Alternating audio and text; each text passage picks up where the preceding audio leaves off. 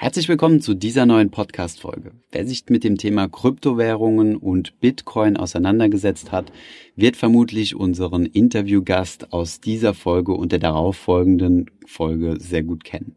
Wir haben bereits Ende 2017 mit dem Krypto-Experten Julian Hosp gesprochen.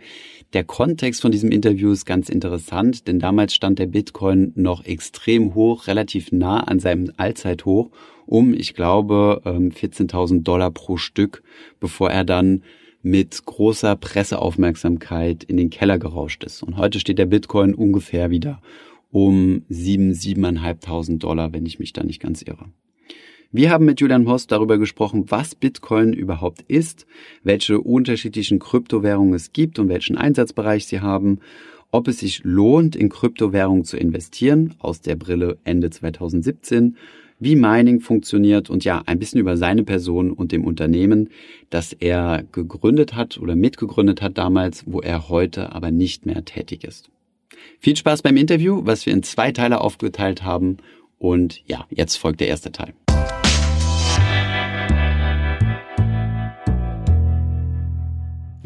Bevor es weitergeht mit der Folge, noch ein kurzer Werbeeinspieler. Und zwar möchte ich euch den Sponsor der heutigen Folge vorstellen und das ist Weltsparen.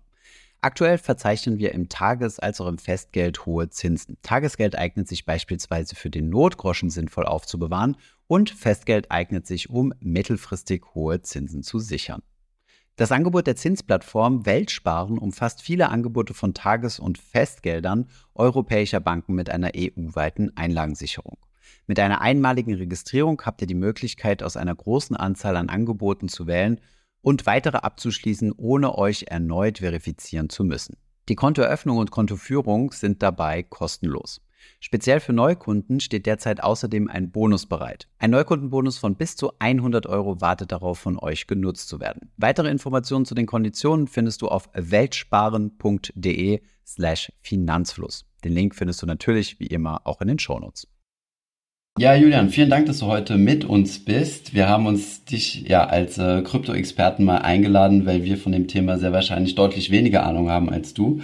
Von daher, ähm, ja, und als erstes legen wir dann mal los. Ähm, würden wir gerne mal wissen, wer du bist. Ähm, ja, stell dich doch mal kurz in ein paar Worten vor. Ich freue mich voll, dass ich äh, da bei euch dabei sein darf. Ähm, ich ganz kurz vorgestellt, ich bin der Julian, komme ursprünglich aus Innsbruck in Österreich. Ich äh, habe eine Firma, die heißt Tenex, äh, seit zweieinhalb Jahren, wo wir uns zur Aufgabe gemacht haben, Kryptowährungen über eine Debitkarte ausgebbar zu machen.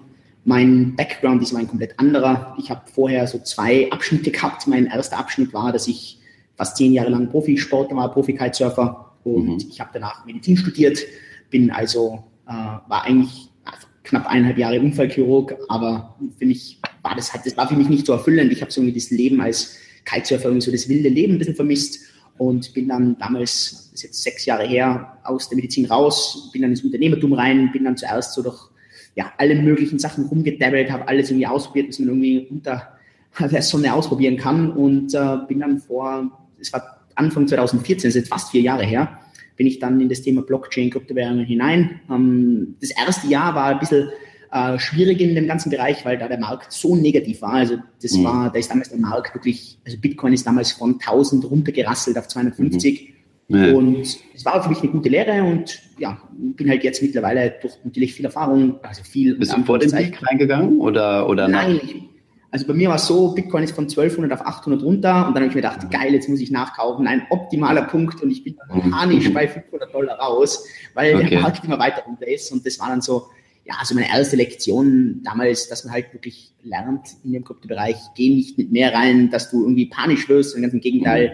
das muss eher Risikokapital sein und wenn du das hast, dann, also wenn das Risikokapital ist, dann wirst du auch solche Schwankungen ohne Probleme aushalten können und das hat mir seitdem sehr, sehr, sehr viel Geld gebracht. Okay, ja gut. Ich meine, wenn man sich die Kurse heute anschaut, dann äh, ist es ohne Zweifel so. Ähm, und du bist auf das Thema Kryptowährung aufmerksam geworden über deinen Mitgründer, wenn ich mich nicht ganz irre. Ja. Genau, also das allererste Mal war 2011. Da hat da ein Patient von mir damals noch, ähm, hat mir von Bitcoin erzählt, dass es von 20 Cent auf einen Dollar gegangen ist. Und er hat gesagt, Julian, da wirst du reich und da solltest du investieren. ja, und ich habe gesagt, ey, einen Dollar, hey, das ist ein absoluter Scam. Das geht mhm. sofort auf Null runter und habe das dann wirklich weggetan und irgendwie nur so am Rande verfolgt.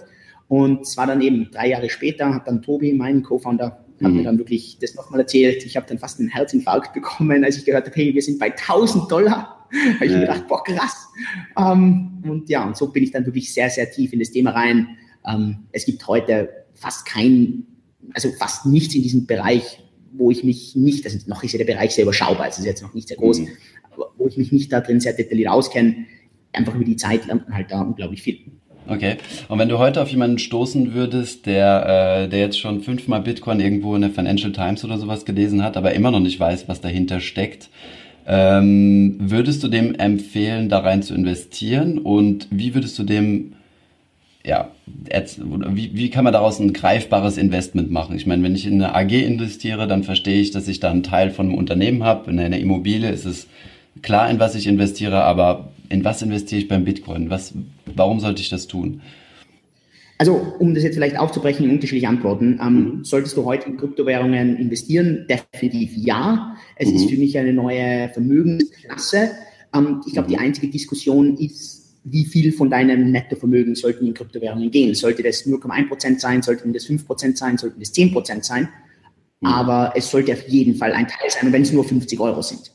Ähm, zum Erklären ist natürlich äh, jetzt dieses neue dezentrale System, wo jetzt per se keine Firma dahinter steht, wo jetzt, mhm. wo man per se jetzt keinen Goldklumpen oder so angreifen kann, ähm, ist natürlich, muss man sich vielleicht so vorstellen, wie sich alle Leute sehr schwer getan haben, damals als wirklich diese ganzen digitalen Firmen gekommen sind, die Internetfirmen, mhm. Wo man plötzlich komplett neu bewerten hat müssen, wo man plötzlich mhm äh, weggegangen ist von, okay, diese Firma heißt Lufthansa und die hat so viele Flieger und die hat so viele Passagiere und das ist ihr ganzes Nettokapital. Und mhm. dann kam plötzlich irgendwie Facebook daher und irgendwie mhm. gibt es da eigentlich nichts zum Angreifen und es gibt vielleicht ein paar Gebäude und es hat, keine Ahnung, 36 Mitarbeiter gegeben und irgendwie war die Firma mehr wert als Lufthansa. Mhm. Und ich glaube, dass das eine ähnliche Bewegung jetzt halt ist in diesem ganzen, nicht nur äh, Währungsbereich, sondern im ganzen Vermögensbereich. In, ich, ich gehe davon aus, dass in den nächsten fünf bis zehn Jahren ganz, ganz, ganz viele Vermögenswerte diese so einen, in Englisch nennt man das Ganze einen Token, also so ein, eine, eine unterschiedliche virtuellere Form annehmen werden, mhm. das aber eben durch sogenannte kryptografische Mechanismen so geschützt ist, dass man davon ausgehen kann, dass das sauber abläuft, dass da nicht einer daherkommt und da irgendwie einen abzockt, sondern dass das halt alles transparent verknüpft ist. Da können wir gerne ins Detail reingehen, wenn du willst, mhm. aber so würde ich das halt auch den Leuten ein bisschen erklären. Mhm. Also du, du siehst die ganze Entwicklung, die sich im Kryptomarkt gerade abtut, würdest du mit, äh, mit, der, mit dem Entstehen des Internets quasi vergleichen? Also du denkst, wir sind ja jetzt in einer ganz neuen Ära und ähm, da sind wir erst ganz am Anfang und man weiß auch noch gar nicht, was da überhaupt alles kommen wird. Naja, schauen wir mal, was, was macht jetzt? Also vielleicht greifen wir mal ganz kurz zurück und, und überlegen uns, was bedeutet eine Blockchain, oder? Und, und das müsste man vielleicht kurz erklären, dass man mhm. dann versteht, okay, was bedeutet das, oder? Und ich erkläre das immer so gerne an einem sehr grafischen Beispiel, und zwar, das sind die Yap-Inseln im Südpazifik. Und mhm. diese Yap-Inseln, da, auf dieser Insel gab es kein Gold. Und mhm. die Insulaner dort, die waren das Leid, dass eine zentrale Bank mhm. alles geregelt hat. Das heißt, die mussten immer zu dieser Bank gehen und diese zentrale Bank hat alles für diese Insulaner machen müssen. Also mhm. ein zentrales Institut. Und die waren das leid. Und jetzt haben die aber kein Gold gehabt. Jetzt haben die gesagt, okay, du was? Wir machen sogenannte Reihsteine. Diese Reihsteine sind so Sandsteine gewesen. Die kann man aus dem Boden schürfen und dann, das kann theoretisch jeder machen. Das ist ganz wichtig an einem dezentralen System, dass keiner mehr ist oder, da, oder weniger. Das heißt, es gibt kein zentrales Institut, das darüber bestimmt, wer darf, wer darf nicht. Und es darf per se jeder, der will. Das heißt, mhm. jeder kann diese Steine aus dem Sand rausschremmen. Äh, äh und mhm. das haben ein paar Leute gemacht, aber die meisten Leute haben sich nicht bei dieser Gelderzeugung, waren nicht dabei, sondern haben gesagt, okay, ich verkaufe weiter meine Produkte oder weiter meine Services. Mhm. Es waren plötzlich diese riesen Steine da, die man zum Bezahlen verwendet hat. Und jetzt hat es eben nicht mehr diese zentrale Bank gebraucht. Naja, jetzt war natürlich das Problem, dass diese Steine unglaublich schwer, unglaublich groß sein, mhm. sind.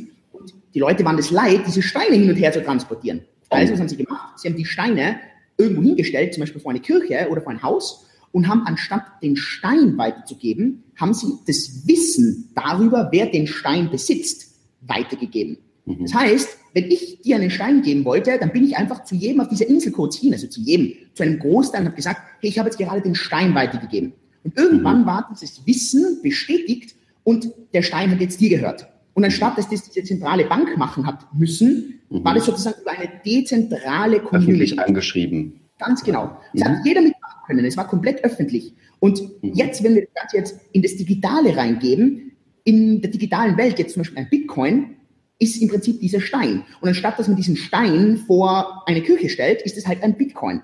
Und mhm. was die Blockchain im Prinzip macht, ist genau dieses Wissen zu speichern, mhm. das man jetzt im Prinzip dort bei den Insulanern weitergegeben hat. Und diese Blockchain speichert einfach, jeder Nutzer speichert sich das ab. Genau gleich auf der Insel sich jeder merken hat müssen, wem hat welcher Stein gehört. Manche haben sich das natürlich aufgeschrieben. Genau gleich macht man das heute von der Blockchain und man speichert sich diese Blockchain dann einfach ab. Jeder speichert das automatisch ab und so weiß man, wem gehört welcher Bitcoin und das funktioniert sozusagen nicht nur mit Währungen, es funktioniert mhm. mit allem. Das funktioniert mit jedem Vermögenswert. Man braucht mhm. diese zentrale Institution nicht mehr. Es, geht, es wird das Wissen weitergegeben. Es funktioniert mit einem Computerprogramm. Anstatt mhm. dass ein Computerprogramm zentral zum Beispiel auf Amazon, am Amazon Web Service ausgeführt wird, mhm. kann man das zum Beispiel über Ethereum auf jedem Computer automatisch ausführen. Das heißt, es mhm. braucht nicht das zentral, sondern jeder macht's. Mhm. Genau. Und was das erlaubt, es erlaubt, das Monopol von ganz, ganz, ganz vielen Sachen komplett aufzubrechen. Mhm. Sachen, die das Internet aufgebrochen hat. Hast du ein paar Beispiele? Also welche Industrien deiner Meinung nach da revolutioniert werden würden? Klar, also im Internet waren es vor allem so Medien, Kommunikation, die Post, äh, das Fernsehen, Radio ist komplett aufgebrochen worden durch das Internet. Mhm. Alles Sachen, die davor monopolisiert waren.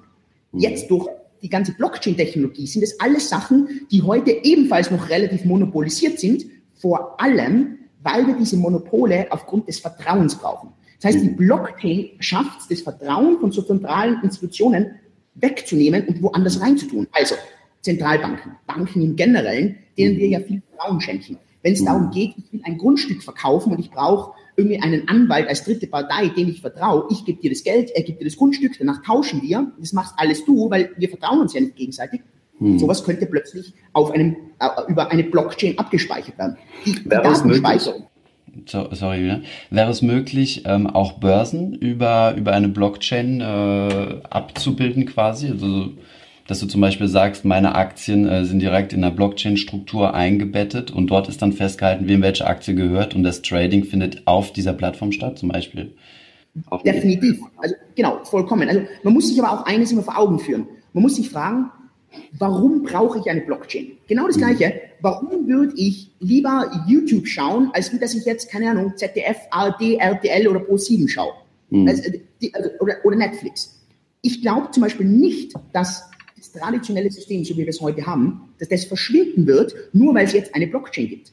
Aber, und das ist jetzt das Wichtige, Pro7, ARD, ZDF, Sat1 sind alle gechallenged worden, um besser online. zu werden. Ja, genau. Sie müssen erstens mal besser werden, sie müssen neue Formate anbieten. Es, dieses Monopol ist weg. Durch mhm. das Internet, weil sofort switchen die Leute weg und gehen in Netflix rein oder gehen auf YouTube, weil sie sagen, mhm. das ist mir zu langweilig, was ihr dort macht. Mhm. Und genau das sehen werden wir jetzt auch sehen. Wir werden sehen, dass wahrscheinlich 90 Prozent der Banken werden sich ganz, ganz, ganz schwer tun, weiterzugehen, mhm. weil die Leute plötzlich eine Flucht haben. Aber die 10 Prozent, die das verstehen, die werden unglaublich florieren, weil die werden den Kunden Möglichkeiten anbieten, diese beiden Systeme zu kombinieren. Und es wird für den Kunden einen so riesen Mehrwert bieten, genau eben wie das Internet den Kunden einen unglaublichen Mehrwert mhm. bietet, weil auch wenn ich heute normal Fernsehen schaue, müssen diese Fernsehsender besser werden, weil ich sonst YouTube schaue oder Netflix schaue. Und genau das ja. werden wir auch sehen. Und das mhm. ist etwas, warum Blockchain und Dezentralisierung so wichtig ist. Okay. Ähm, ich meine, ich habe ich hab da ein bisschen Recherche in dem Bereich betrieben und ich habe also zumindest denke ich, dass die meisten Banken mittlerweile auf den Zug aufgesprungen sind. Also ich, ich, ich lebe hier in Frankreich und die größten französischen Banken haben vor einigen Jahren schon äh, Krypto-Experten rekrutiert oder Leute, die sich in dem Bereich auskennen, die dann irgendwo in einem Hinteroffice in diesem Bereich forschen. Ich glaube, JP Morgan hat vor kurzem erst äh, was in diesem Bereich patentiert. Goldman Sachs ist auch schon seit längerem da rein investiert. Ähm, es stimmt schon, also die ja, wie siehst du das, dass da jetzt auch institutionelle Anleger mehr und mehr aufspringen? Und ich glaube, du hast auch mal in einem speziellen Video von dir darüber gesprochen, dass auch Zentralbanken mittlerweile äh, Kryptowährungen halten. Ähm, jetzt sieht man ja häufig, wenn man sich mit dem Thema Krypto ein bisschen beschäftigt, ähm, ja, wie nenne ich das, ohne es zu negativ auszudrücken, aber Leute, die irgendwie in die Verschwörungstheorie-Ebene äh, reinkommen und sagen, ähm, naja, Kryptowährungen werden jetzt die, die alten Strukturen aufbrechen und die Welt gehört sowieso nur den 1% Reichsten und so weiter und der Bitcoin oder die Kryptowährungen im Generellen werden das ändern. Ähm, wie bringst du diese beiden Dinge zusammen? Also, dass die Institutionellen jetzt ebenfalls da reingehen und auf der anderen Seite, dass es irgendwie eine befreiende Wirkung von alten kapitalistischen Strukturen haben kann oder soll? Ich bekomme ja meine faire Menge an Kritik deshalb, weil ich ja nicht auf diesen Anti-Establishment-Zug aufspringe, wo ich halt mhm. sage, es muss Staaten und Banken und so weiter, muss alles aufgebrochen werden, ja. weil ich das eben nicht glaube. Und wenn ich jetzt mal mit solchen Leuten rede, dann ist meine allererste Frage, glaubst du, dass also meine erste Frage ist, was glaubst du, wie viele Leute derzeit im Kryptobereich sind? Und die korrekte Aussage sind derzeit 0,1, 0,2 Prozent der Bevölkerung. Also eine sehr, sehr, sehr, sehr kleine Menge. Der Weltbevölkerung oder der, der Weltbevölkerung? Hm. Ja, genau. Also wirklich eine sehr, sehr, sehr kleine Menge. Also wahrscheinlich so derzeit, keine Ahnung, 30 Millionen vielleicht derzeit. Also, oder vielleicht sogar noch weniger. Also das ist eine, vielleicht 0,01. besitzen, egal in welcher Größenordnung meinst du? Ja, genau. Also die vielleicht mal ein Konto gehabt haben oder so. Also wirklich ganz, ganz, ganz kleine Menge. Also wirklich okay. insignifikant. Ja. Und dann ist meine Gegend, und dann sage ich sofort, glaubst du, dass 95 Prozent der Welt dieses System von Private Key, von Public Key, von diesen Wallets, von diesen, es ist niemand verantwortlich. Glaubst du, dass die das wirklich für sich umsetzen können? Vielleicht in 50 Jahren, aber nicht heute und nicht in den nächsten fünf Jahren. Die das, das ist zu schwierig. Verstehen können, sagtest du? Verstehen okay. und anwenden können. Okay. Es ist einfach ein sehr, sehr, sehr schwieriges System, wenn ich niemanden habe. Und ich merke das, weil gerade im deutschsprachigen Raum die Leute mich als Kundensupport ansehen und egal, wenn die irgendwas machen, kommen die zu mir und glauben, ich kann ihnen helfen, wenn bei IOTA was nicht funktioniert oder wenn bei Ether was nicht mhm. funktioniert, bei Bitcoin, kommen die alle zu mir und sagen, Julian, ich habe meinen Private Key verloren, kannst du mir helfen? Nein, das geht nicht, weil es gibt ja, keine verantwortliche Person. Genau. Und, und, und ich, egal, wenn ich Meetups mache, ich habe immer jemanden, der aufzeigt und sagt, das ist, weg, das ist mir weggenommen worden und ich habe da was verloren. An wen kann ich mich wenden? Mhm. Eben an niemanden. Und deshalb werden 95 Prozent werden es nicht schaffen, außer wir haben Institutionen, die das, und das ist jetzt das Wichtige, nicht bösartig, sondern gutartig machen, indem sie Leute in der Hand nehmen und sie in dieses System reinbringen. Und dann sind wieder viele Leute, die da sitzen und, sich, und, und die vielleicht davor extrem gegen das Establishment gesprochen haben, aber dann ganz ehrlich sind und sagen, stimmt, wenn wir heute Kryptowährungen wirklich zu den Massen bringen wollen, mhm. geht es nur, wenn wir gemeinsam zusammenarbeiten und dann aus beiden das Beste rausholen. Das heißt, dass wir die ganzen schlechten Banken wegbringen, die ganzen schlechten Politiker oder die schlechten Leute, die alles, die ja wirklich nur Dreck machen mhm. und die 10% oder 15%, die eigentlich richtig gut sind, dass die dann nach oben kommen und die Chance haben, hier wirklich zu revolutionieren und den Leuten einen Mehrwert bieten. Mhm. Lohnt es sich denn nur, sich mit dem Thema Kryptowährung oder mit dem Thema Krypto im Allgemeinen zu beschäftigen, wenn ich mich dann mit diesen Basics, die du gerade genannt hast, also Private Key, Public Key und so weiter auskenne? Weil wenn ich jetzt einfach mal mit bei der Analogie des Internets bleibe, im Endeffekt ähm, muss ich ja auch nicht genau wissen, wie das funktioniert. Also früher hatte ich dann einfach nur Modem angesteckt und es piept dann irgendwie und dann muss ich hier und da klicken und dann bin ich drin. Und heutzutage ist ja alles automatisch. Ich muss mein Wi-Fi-Passwort eingeben und, äh, und fertig. Und alle Services, die ich im Internet nutzen kann, kommen auf mich zu. Meinst du, dass ich im Kryptowährungsbereich mehr technisches Know-how brauche?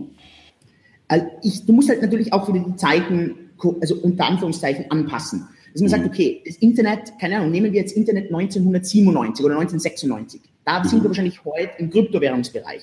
Und okay, ich, war damals, ich war damals zehn Jahre alt, oder? Das mhm. heißt, ich kann mich aber schon erinnern, wie mein Vater rumgefuchst hat mit dem Modem und wir ständig mhm. irgendwas einstellen müssen und wie unglaublich technisch das alles war und wie kompliziert das mit den Computern war und wie man irgendwelche Short-Befehle für MS-DOS wissen hat müssen. Also es war halt unglaublich technisch damals, oder? Und ich glaube, dass wir heute in derselben Zeit sind. Und ich okay. glaube, die ist das, und das ist auch etwas, was ich versuche, immer wenn ich mit Leuten oder mit Firmen oder mit Zentralbanken spreche, zu erklären.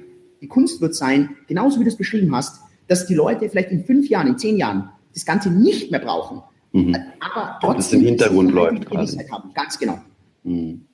Okay. Und da arbeitet ihr mit eurer Firma dran? Also genau, zum Beispiel. Also bei uns bei Genex ist halt zum Beispiel eines dieser, eben, dieses groß, dieser großen Ziele, Kryptowährungen zu den Massen zu bringen. Wir wollen eine Milliarde Kunden haben und wir wollen es halt über den Weg angehen, wo wir sagen, okay, wir wollen auf der einen Seite unglaubliche Sicherheit und Eigenkontrolle für den Nutzer anbieten, aber auf der anderen Seite auch eine unglaubliche Einfachheit in der Benutzung selber anbieten. Und das heißt auf der einen Seite jetzt, dass die Leute eben zum Beispiel über eine Debitkarte Kryptowährungen bei jedem Geschäft, online, offline, am Bankautomaten sich entweder Cash holen können oder ausgeben können. mhm. ohne dass sie viel nachdenken müssen. Sie brauchen keine Exchange, sie brauchen keine Börse, wo sie das tauschen, das geht sofort, es geht super schnell.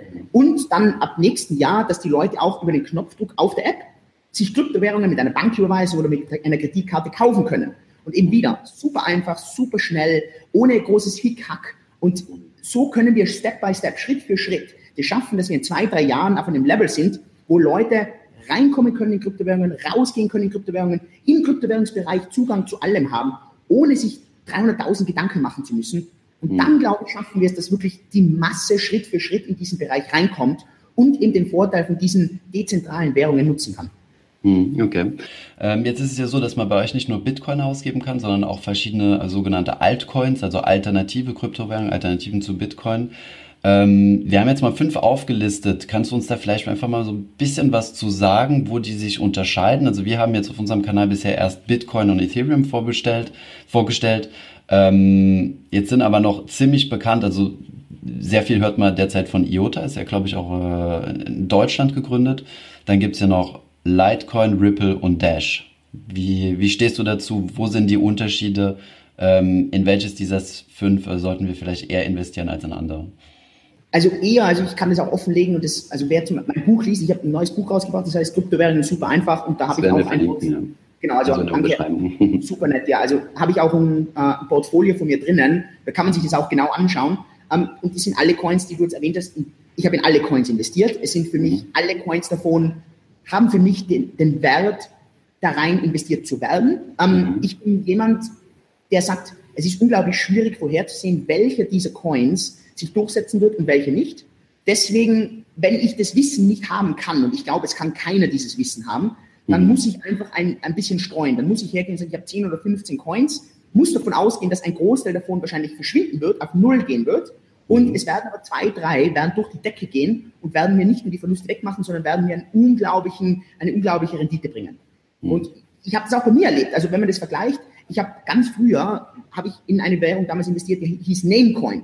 Und mhm. äh, die ist zwar jetzt wieder ein bisschen am Kommen, aber das ist absolut, kannst du vergessen. Mhm. Und da habe ich im Prinzip alles verloren. Aber das war mir egal, weil ich dafür in anderen Währungen wiederum unglaublich verloren habe, äh, gewonnen habe. Und es gab viele Leute damals, die total auf Namecoin geschworen haben und gesagt, das ist die Zukunft, da kann man mhm. Webseiten registrieren, das ist die Zukunft.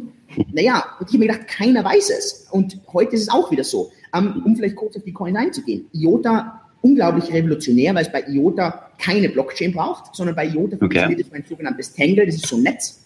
Man muss sich aber auch eines wirklich bei IOTA vor Augen halten. IOTA wirft noch sehr, sehr, sehr viele Fragezeichen auf, die okay.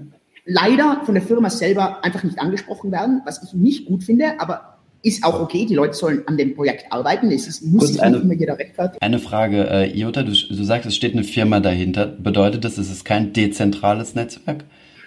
Es ist schon dezentral, es ist mehr, also die, ist, ich weiß nicht genau, wie das rechtlich genau strukturiert ist bei IOTA. Mhm. Ähm, bei IOTA steht auf jeden Fall, vielleicht ist es eine Foundation. Ich weiß jetzt nicht, was also da rechtlich ist. Wenn, wenn IOTA heute pleite geht, gibt es den Coin dann noch? Gibt es die Technologie dahinter noch? Oder? Ja, die, das, kann, das kann nicht verschwinden. Das ist dezentral, das heißt, hat nichts damit zu tun, aber es gibt, gleich wie bei Ethereum, gibt es halt eine Foundation oder eine Organisation, die was das unterstützt, die was die Entwicklung unterstützt. Das mhm. bedeutet nicht, dass nur weil die Organisation aufhört, dass es den Coin nicht mehr gibt. Das heißt einfach nur, dass vielleicht nicht mehr der Fortschritt zu erwarten ist, den man eigentlich sonst erwarten könnte oder sollte. Okay. Und Jota ist einfach, ist wirklich unglaublich revolutionär, hat noch sehr, sehr, sehr viele Fragezeichen. Bei Jota muss man auch dazu sagen, es gibt noch keinen einzigen Anwendungsbereich. Das heißt, zurzeit ist es alles nur eine Hoffnung, dass irgendwann große Firmen, dass andere Partner darauf aufspringen. Leider gibt es auch bei Jota immer wieder das Problem von Falschinformationen, was von der Firma offensichtlich entweder bewusst oder unbewusst rausgebracht wird. Sind für mich alles nicht so gute Punkte. Für mich mhm. steht aber im Gegensatz dazu, dass sie eine sehr, sehr revolutionäre Technologie haben. Mhm. Und äh, deshalb ist es für mich auch ein okay Risiko-Potenzial-Verhältnis, wo ich sage, okay, es ist okay, dass ich ein bisschen Geld drinnen habe. Mhm. Man darf nie vergessen, dass das aber eine unglaublich experimentelle Phase ist. Genau, also wirklich, wenn ich jetzt Bitcoin mit IOTA vergleiche, äh, Bitcoin ist überhaupt heute nicht mehr revolutionär, aber Bitcoin steht für Stabilität, Bitcoin steht für Sicherheit im Vergleich und, ja. und, und äh, so das Dickschiff also, und, und ja, genau. Also klar kann Bitcoin runtergehen, aber die Wahrscheinlichkeit, dass der Coin, auf den die ganze Industrie zurzeit aufbaut, mhm. dass der verschwindet im Vergleich zu etwas, wo noch niemand drauf aufbaut, sondern wo einfach viel Hoffnung drinnen steckt, mhm. ist einfach das Risiko bei IOTA viel höher. Aber auch das Potenzial bei IOTA unglaublich groß. Und das, das muss man sich immer vor Augen halten. Mhm. Ähm, das ist bei IOTA super spannend. Es muss, müssen aber einige Probleme gelöst werden. Aber ich glaube, dass das bei allen Projekten ist, die ein riesengroßes Potenzial haben. Mhm. Ähm, Ethereum zählt auch dazu. Ethereum ist auch sehr, sehr progressiv. Mhm. Ähm, hat auch unglaublich viele Hürden noch zu überkommen. Ähm, ganz, ganz, ganz wichtig. Dash, hast du erwähnt, ist ein ja. Coin, das eine zusätzliche Privatsphäre ermöglicht. Leute glauben immer, dass Kryptowährungen so anonym sind. Das sind ja. sie aber überhaupt nicht. Ganz im Gegenteil, man kann eben alles rückverfolgen. Und deswegen ist die Privatsphäre eigentlich relativ gering bei Kryptowährungen. Äh, Solange man die Wallet mit der Person linken kann, richtig? Gibt es keine genau. Möglichkeit, genau. Wallets zu halten anonym, quasi wie das äh, Nummernkonto in der Schweiz? Vollkommen. Es ist, du hast nur halt dann ein Problem, dass dadurch, dass jede Transaktion verbunden ist, mhm. hast du das Problem vielleicht, dass wenn du irgendwo eine Spur hinterlässt, mhm. kann man das rückrechnen. Das heißt, irgendwann ist die Information, man nennt es immer pseudo-anonym, weil mhm. es ist zwar anonym, wie du es beschreibst, aber dadurch, dass vielleicht irgendwo eine Spur hinterlassen wird, mhm. man es rückrechnen kann. Und das ist passiert. Wenn du mir jetzt Ulrich, zum Beispiel Bitcoin schickst, dann weißt du ja, dass meine Wallet-Nummer, dass ich das bin. Das heißt, wenn ja, ich 1000 genau. Transaktionen mache, dann wissen 1000 Menschen äh, meine Wallet-Nummer und dann gibt es irgendwo einen Leak. Genau, und es braucht nur einer leaken und plötzlich, ja genau, und plötzlich funktioniert das ganze Netzwerk dann nicht mehr. Du machst einmal auf der Exchange, schickst du auf die eine Exchange, wo vielleicht das, die, die, die Kontendaten irgendwie hinterlegt sind und mhm. dann ist es irgendwann rückverfolgbar, äh, rückverfolgbar und plötzlich ist, keine Ahnung, irgendwelche Schwarzgeldgeschäfte, irgendwelche äh, Geldwäsche, irgendwelche mhm. Drogenkäufe oder sonst irgendwas, ist unter einmal als ersichtlich. Und das war ja auch das Problem, was bei der Silk Road vor mhm. drei Jahren mit Ulrich Ross, was ihm eine lebenslange Haftstrafe eingebracht hat, mhm. äh, wo er bis heute behauptet, dass es nicht beweisbar ist, mhm. was er aber genau weiß, und das wissen eigentlich so ziemlich alle, auch wenn es, äh, naja, in, für, für, den Kryptobereich natürlich äh, nicht so positiv hervorsticht, aber genau das unterstreicht das ganze Jahr, dass mhm. eben der Kryptowährungsbereich total transparent ist. Mhm. Und Dash hat eben eine zusätzliche Privatsphäre, über sogenannte Mixer, dass das die ganze Zeit ein bisschen vermischt wird. Ah ja, okay.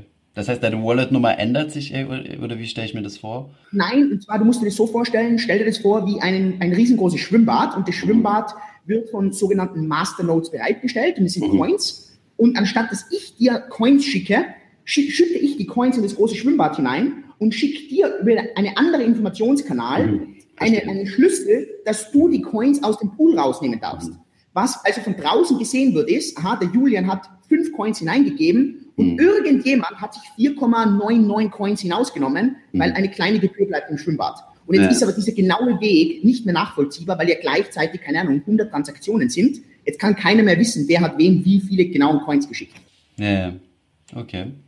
Und dann vielleicht noch ganz kurz über Litecoin, weil irgendwie, ich weiß nicht, ob ich das richtig verfolgt habe, gibt es da irgendwie so eine Art Battle zwischen Litecoin und IOTA oder habe ich da was Falsches aufgenommen? Okay, also äh, Litecoin ist, Litecoin wird immer so als dieses, dieser der kleine Bruder von Bitcoin angesehen. Litecoin mhm. ist so das Silber zu Gold. Mhm. Ähm, man, man, ich bezeichne auch zum Beispiel Bitcoin immer so das digitale Gold, also nicht unbedingt eine Währung, sondern eher mehr so eine, einen, einen Währungsspunker, ein Währungsspeicher. Ein Asset. Mhm. Genau, ein, ein Wertspeicher. Und Litecoin hat sich abgespalten von Bitcoin, oder abgespalten. Uh, Charlie Lee ist ein Ex-Google-Entwickler. Uh, und der ist der Gründer von Litecoin? Genau, ist der Gründer von Litecoin, genau. Ähm, und hat halt gesagt, okay, ähm, er hat einige Verbesserungen zum Bitcoin-Code, ähm, eine höhere Schnelligkeit, äh, mehrere Coins, sind einfach ein paar Kleinigkeiten, die er da verändert hat. Jetzt nicht groß, aber schon merkbar. Und hat das Ganze 2011 abgespalten und ähm, hat dann halt seinen eigenen Coin erzeugt.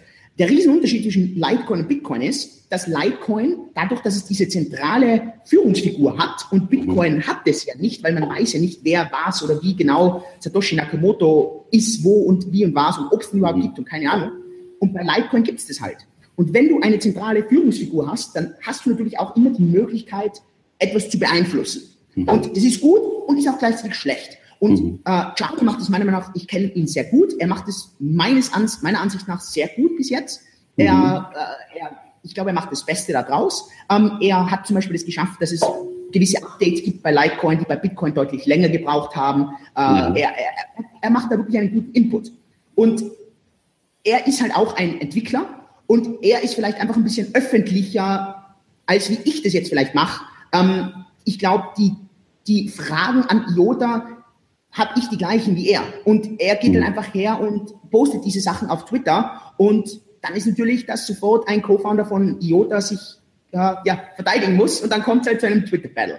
Okay, Hat jetzt, glaube ich, nicht damit zu tun, dass er jetzt gegen, Light, äh, gegen IOTA ist, mhm. sondern er stellt wahrscheinlich die gleichen Fragen in den Raum, wie ich sie auch in den Raum stellen würde. Und ja. das sind einfach, das sind faire Fragen. Und man kann auch bei IOTA, und das ist auch wieder keine Kritik an IOTA, sondern das sind faire Fragen. Und anstatt, mhm. dass ein Co-Founder einfach hergehen würde und Charlie einfach runter machen würde, mhm. sollte man meiner Meinung nach entweder die Fragen versuchen, konstruktiv zu beantworten oder ganz ehrlich, einfach ignorieren. Einfach sagen, hey, mir ist es total wurscht, was eigentlich jemand von Litecoin sagt, ich bin IOTA, lass uns arbeiten, hör auf, mich zu nerven, wir haben Projekte auszuführen, wir haben Deadlines, mhm wir wollen das umsetzen. Ja, ein bisschen professionelles Verhalten quasi. Genau. Aber ich meine, in stürmischen Phasen, ne, gerade im Startup-Bereich oder in, in, solchen aufkommenden Märkten ist es ja üblich, dass die Leute noch weniger corporate sind, weniger geschliffen und äh, dann halt einfach mal einen Ausraster haben. Ja, und es ist natürlich auch, man, man, die Community ist unglaublich klein, jeder kennt sich. Und dann ist natürlich auch immer das kleine Seitenhieb, oder? Ein Coin überholt den anderen, der eine überholt den anderen. Und das ist halt wie, keine Ahnung, es ist wie, sieht man halt sportlich, oder? Keine Ahnung. Äh, mhm. heute bin ich auf Platz drei, morgen bist du auf Platz drei. Und das wird halt hin und her gebettelt, oder? Und ja, ähm, ich glaube, da muss man auch ein bisschen Sportlichkeit dahinter sehen, ein bisschen Wettkampf. Ich glaube, von draußen sieht man das dann vielleicht ein bisschen zu ernst. Und ich ja, glaube aber, dass das in der Community weiß eigentlich jeder, wir arbeiten, vielleicht im Großen arbeiten wir eigentlich alle am gleichen Ziel. Ähm, ja, ist vielleicht dann klar. Untereinander ist dann einfach mal, klar, gibt es dann auch mal Reibereien. Aber ja, also ja, das, ich glaube, da darf man nicht so viel reininterpretieren. Es gab das Gleiche zwischen IOTA und Vitalik Buterin äh, von Ethereum. Ähm, mhm. Und äh, es, IOTA, man muss es einfach fairerweise sagen, auch ein großes Potenzial da ist. Es gibt leider viel zu viele Leute bei IOTA, die komplett blind in einen Hype drinnen sind. Ich sage nicht, dass ich... Von Investorenseite oder von der Ja, genau, von Investorenseite. Von mhm. Investorenseite. Die einfach nicht verstehen, was Risiko-Nutzen bei IOTA sind. Die glauben mhm. einfach, dass, dass das das nächste Bitcoin ist und verstehen aber nicht, dass es das, also und ich frage das, ich bin, ich bin wirklich bei Events, da haben wir 800 Leute im Raum und dann frage ich, mhm. wer von euch hält IOTA? Und dann halten wahrscheinlich ein Viertel der Hände die Hände hoch, also 200 Leute. Mhm. Und dann frage ich, wer von euch hat schon ein einziges Mal IOTA verwendet? Also nicht einfach gekauft und verkauft, sondern wirklich für den eigentlichen Zweck verwendet. Mhm. Dann gehen alle Hände runter und die müssen alle runtergehen, denn es gibt noch keinen einzigen Verwendung. Praxisbeispiel gibt. Ja. ja. es gibt mhm. keinen. So, wenn ich das bei Bitcoin mache, dann, dann von 800 Leute, klar, dann zeigen, also ich was, zeigen wahrscheinlich 600 Leute aus, auf, mhm. denn viele Leute halten Bitcoin. Und dann frage ich, mhm. wer von euch hat Bitcoin schon mal ausgegeben, äh, vielleicht mit unserer Karte von Tenex oder vielleicht mal so mhm. einem Händler geschickt, oder wer hat irgendwie einen Service bezahlt oder hat das schon mal verwendet? Na gut, dann gehen natürlich auch viele Hände runter, aber es sind dann vielleicht von 600 Leute 100 Leute oder 150 Leute, die die Hand mal oben lassen. Mhm. Und allein dadurch ist ein riesengroßer Unterschied. Das mhm. eine ist eine reine Hoffnung, die aufgehen kann, und das andere ist einfach ein klarer Use Case, auch wenn der nie so revolutionär ist, wie zurzeit IOTA ist. Mhm, okay. Ich hoffe, diese Podcast-Folge hat dir gefallen. Wenn ja, dann zöger doch nicht in deinem Umfeld, bei deinen Freunden und Bekannten von diesem Podcast zu sprechen und wenn du auf iTunes bist, dann lass uns doch gerne eine Bewertung da und einen Kommentar, denn das hilft uns, mehr Menschen zu erreichen und für das Thema finanzielle Bildung zu begeistern. Wie immer findest du in den Show Notes und in der Beschreibung zu dieser Podcast-Folge alle wichtigen Verlinkungen. Vielen Dank fürs Zuhören und hoffentlich bis zum nächsten Mal.